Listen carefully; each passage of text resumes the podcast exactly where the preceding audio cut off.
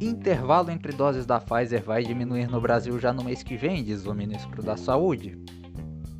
Exército americano sai do Afeganistão e os ratos do Talibã fazem a festa.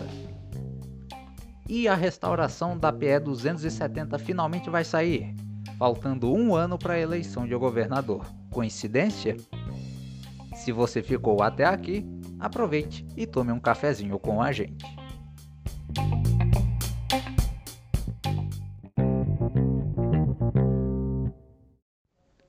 Fala pessoal, tudo em ordem?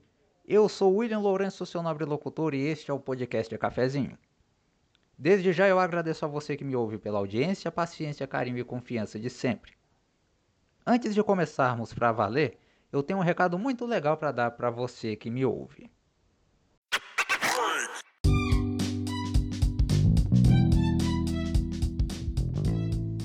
A Amazon enlouqueceu. Já está rolando a Book Friday no site da Amazon. São milhares de e-books e livros com descontos gigantescos de até 100% em alguns deles. E o melhor, você pode assinar o Kindle Unlimited por 3 meses, tendo acesso a mais de 1 milhão de e-books para ler quando e onde quiser, pagando apenas R$ 1,99.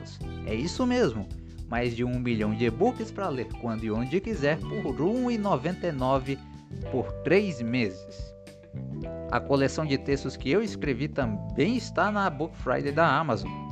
Mas corra porque essa promoção vai durar pouco tempo. Acesse agora amazon.com.br e aproveite. Book Friday da Amazon. Tudo de A a Z ainda mais barato.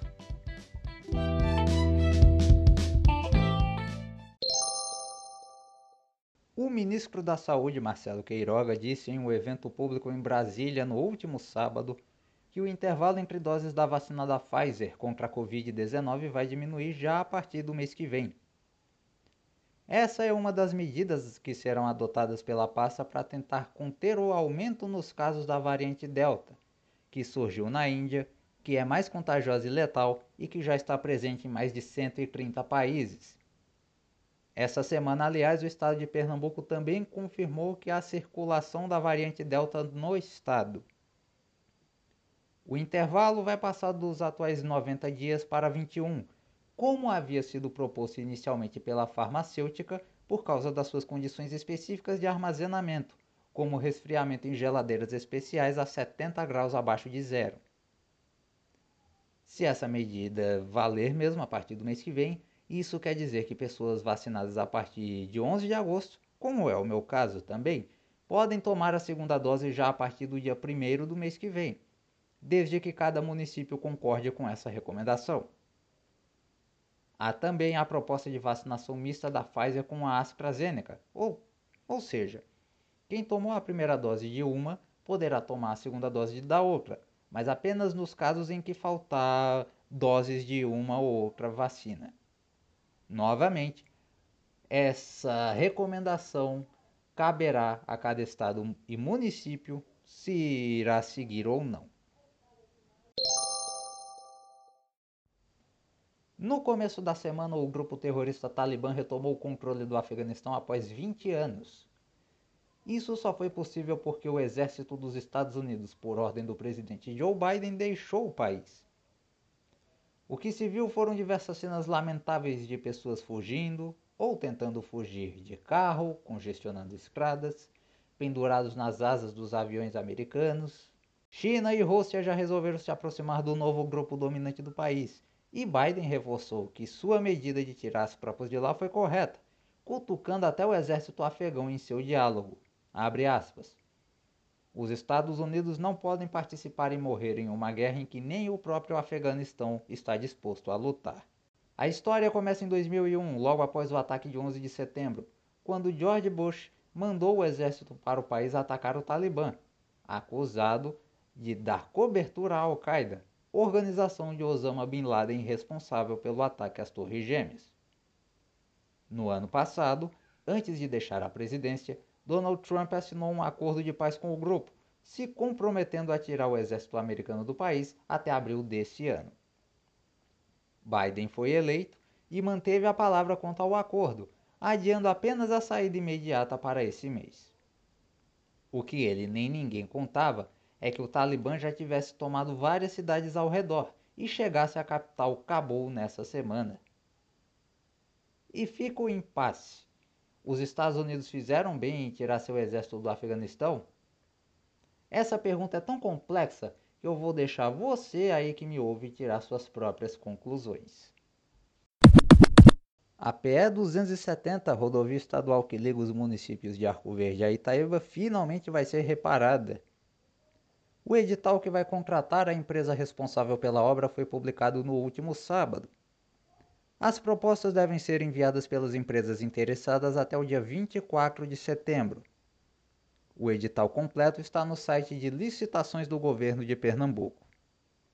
Agora vamos à opinião contando o prazo de seleção da empresa, depois a contratação e aí as obras com a entrega, esse trecho vai ficar pronto e ser entregue faltando no mínimo seis meses para as eleições do ano que vem.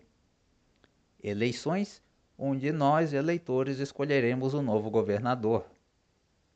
O último reparo que eu me lembro de terem feito na APE 270 foi há quase 10 anos, se não um pouco mais, e também às vésperas de uma eleição. É claro que a obra é necessária, mas com todos esses elementos, a boa vontade de Paulo Câmara para com nossa região é no mínimo duvidosa. Ele terá que escolher um substituto para sua cadeira no Recife. Dizem que pode ser o João Campos, dizem que não. E para isso, precisa também do apoio dos prefeitos das cidades importantes mais ao interior. Arco Verde é uma delas. Quem chega à cidade de Buíque, Tupanatinga e Itaíba precisa passar por essa rodovia. Os buracos, principalmente os gigantescos no trecho entre Tupanatinga e Itaíba, são um desafio para os motoristas, além de um sério risco. O caso mais recente de acidente foi no dia 9, dentro do município de Buíque, onde um jovem acabou morrendo. E como eu postei no Instagram, eu direi aqui. Escrevam bem o que eu estou falando porque isso é história repetida e o povo sempre cai nela. Anunciam a licitação faltando um ano para a eleição, contratam qualquer empresa que faz a obra a toque de caixa para ficar pronta antes que a lei eleitoral proíba. O governador ganha um pouco de moral e, com isso, ganha mais votos para quem quer que ele vá colocar no poder. O candidato dele é eleito. No ano seguinte, reaparecem os buracos na estrada nova os acidentes voltam, o povo reclama por quase 10 anos, para aí sim, quando estiver beirando alguma eleição de governador de novo, inventem alguma nova licitação. E aí começa a história tudo de novo.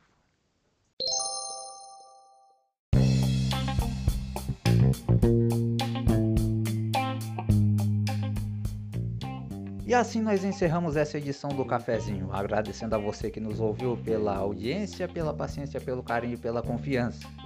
Aproveite e siga o Cafezinho em todas as nossas redes sociais, no Facebook e no Instagram, basta pesquisar por podcast Cafezinho Oficial. Eu tô indo embora e a você que fica, um excelente dia e até a próxima. Tchau!